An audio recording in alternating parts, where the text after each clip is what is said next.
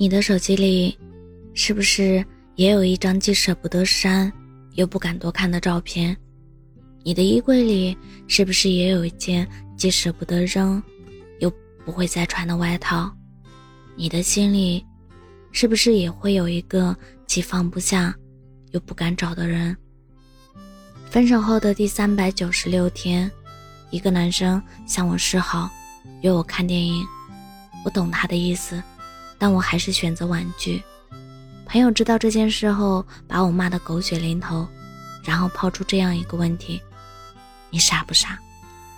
我承认，那个男生确实很不错，风趣幽默，有上进心，还懂得照顾人。我们在项目合作的过程中相处的也很愉快。从分手到现在，我因为前任拒绝了很多很不错的男生。也从未开始一段崭新的感情。夜深人静的时候，我也会问自己，到底值不值得？值不值得因为前任而拒绝优秀的男生？值不值得在分手后的三百九十六天里，仍然喜欢着他？值不值得将大把的时间浪费在一段过去的恋情上？我没有得到答案，因为爱情没有值不值得。只有愿不愿意。我是一个很倔强的人，喜欢吃的东西会一直回购，到吃到腻为止；喜欢的歌会单曲循环到不想听为止。就像这句歌词说的一样，没关系，你也不用给我机会，反正我还有一生可以浪费。既然是心甘情愿的喜欢一个人，那就不算浪费时间，是吧？前段时间，上一段恋情让人最遗憾的是，这个话题上了热搜。有人说，令人遗憾的是，几乎都是曾经随口说的，以后要一起去做的小事，比如下次经过的话，咱们去吃那家店呗。你休假了，我们就去旅游吧。我发小可好了，有机会带你见见。对我而言，处处都是遗憾，而最大的遗憾是，本以为我们来日方长，不料却中途散场。他是一个喜欢在事业上寻找成就感的男人，我是一个把感情看得比什么都重的女人。他无论做什么都讲究效率，我则更享受慢慢来的过程。我跟他，就像一杯到达冰点的水，与一杯。达到沸点的水，即使互相喜欢，却很难共存，最终不得不选择分开，这个最优解。直到现在，听到熟悉的歌，会让我想起他唱歌给我听的场景；吃到土豆炒肉这道菜，会想起他学习下厨的场景；走过熟悉的道路，会让我想起我们牵手的画面，逃不掉，忘不掉。放不下，需要多久才可以从失恋中走出来？有人用了二十八天，有人用了三年，也有人用了半辈子。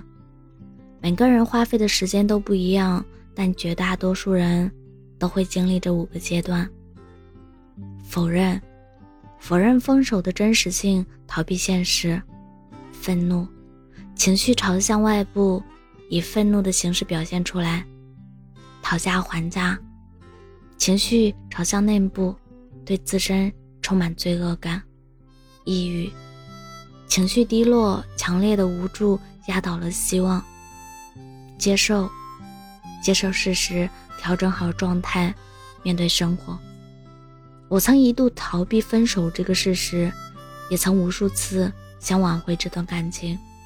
也产生过再也不会爱的念头。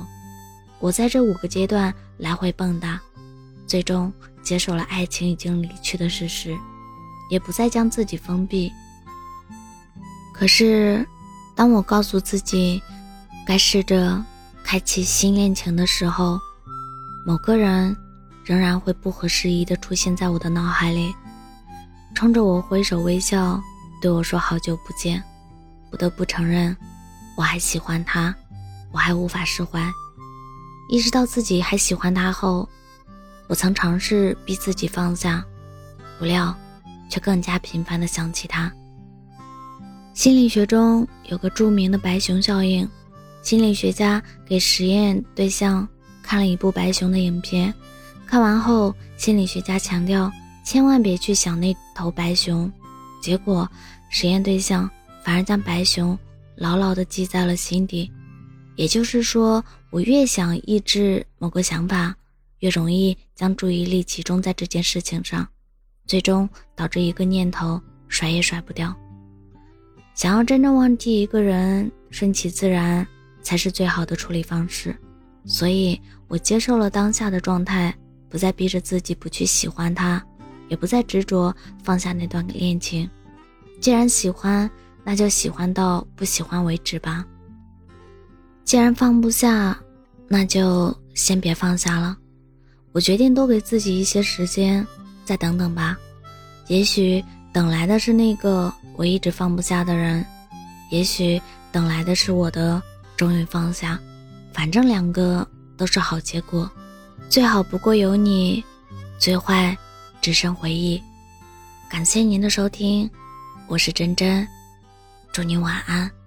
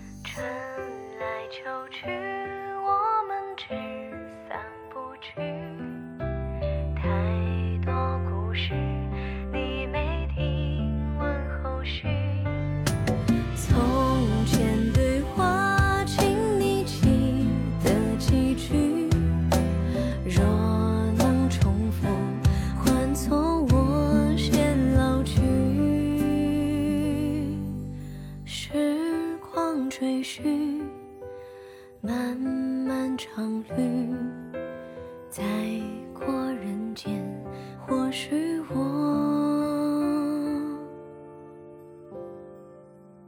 也离去。